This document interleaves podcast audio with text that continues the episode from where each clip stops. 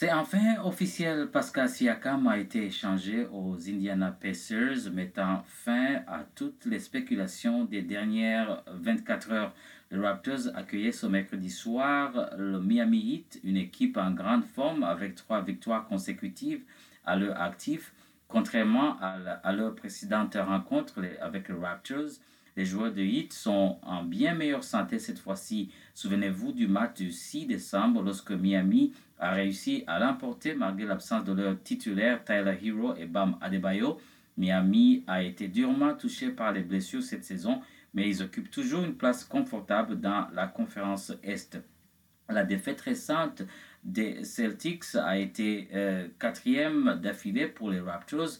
Le départ de Siakam et de Aninobi semble indiquer le début d'une période de reconstruction à Toronto avec potentiellement d'autres joueurs sur le départ. Cal Lowry a fait son retour en ville avec Miami. Les rumeurs d'échange suggèrent que Miami pourrait se séparer de Lowry à la date limite des échanges pour améliorer leur effectif en utilisant son salaire d'environ 30 millions de dollars à 37 ans et dans la dernière année de son contrat, Kalari pourrait fouler pour la dernière fois la, donc à la Arena mercredi. Mais même s'il reste avec le Heat, les deux prochains matchs de la saison régulière entre ces deux équipes vont se dérouler à Miami, ce qui a ajouté une dose supplémentaire d'émotion à cette rencontre. Les Raptors ont aligné Scotty Barnes, RJ Barrett, Jante Porter, Gary Trent Jr. et Emmanuel Quickly pour ce match. De l'autre côté, le hit était composé de Jimmy Butler, Nikola Jovic, Bam Adebayo, Tyler Hero et Kyle Lowry. Le premier quart-temps a commencé sur les chapeaux de roue pour les Raptors. Ils ont rapidement marqué 10 points sans euh, réponse du côté de Heat en seulement 2 minutes de jeu. Emmanuel Quickly a été le principal artisan de ce départ avec 8 des premiers 13 points de son équipe. Cependant, Miami est revenu progressivement grâce à Jimmy Butler, leur joueur vedette.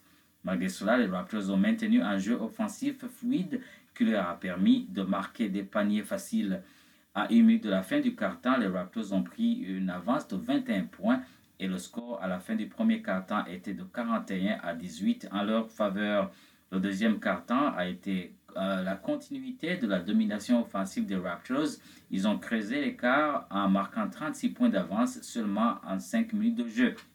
Emmanuel Quickly et RJ Barrett, les nouvelles recrues des Raptors, semblaient presque inarrêtables. À la mi-temps, le score était de 78 à 43 en faveur des Raptors, montrant clairement leur supériorité. Au troisième quart-temps, Miami a décidé de devenir plus agressif en attaque et tenter de revenir au score. Ils ont marqué 19 points contre seulement 4 pour les Raptors en 7 minutes de jeu. Cependant, les Raptors ont réussi à reprendre le contrôle du jeu grâce aux pénétrations de Quickly et Barrett. Le score à la fin du troisième quart-temps était de 94-73, montrant que le Heat avait encore un long chemin à parcourir pour revenir dans le match. Le quatrième quart-temps a vu Miami revenir à 15 points d'écart en seulement 3 minutes de jeu. Les Raptors ont perdu quelques balles en attaque, mais Scotty Barnes s'est montré plus agressif en attaque et Gary Trent Jr. a été adroit au tir à 3 points.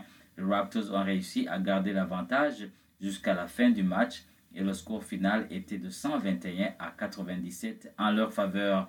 Les Raptors ont réalisé le plus grand nombre de tirs à 3 points de la saison, soit 20 tirs réussis ils ont également réalisé un score record de plus de 55% au-delà de l'arc de cercle.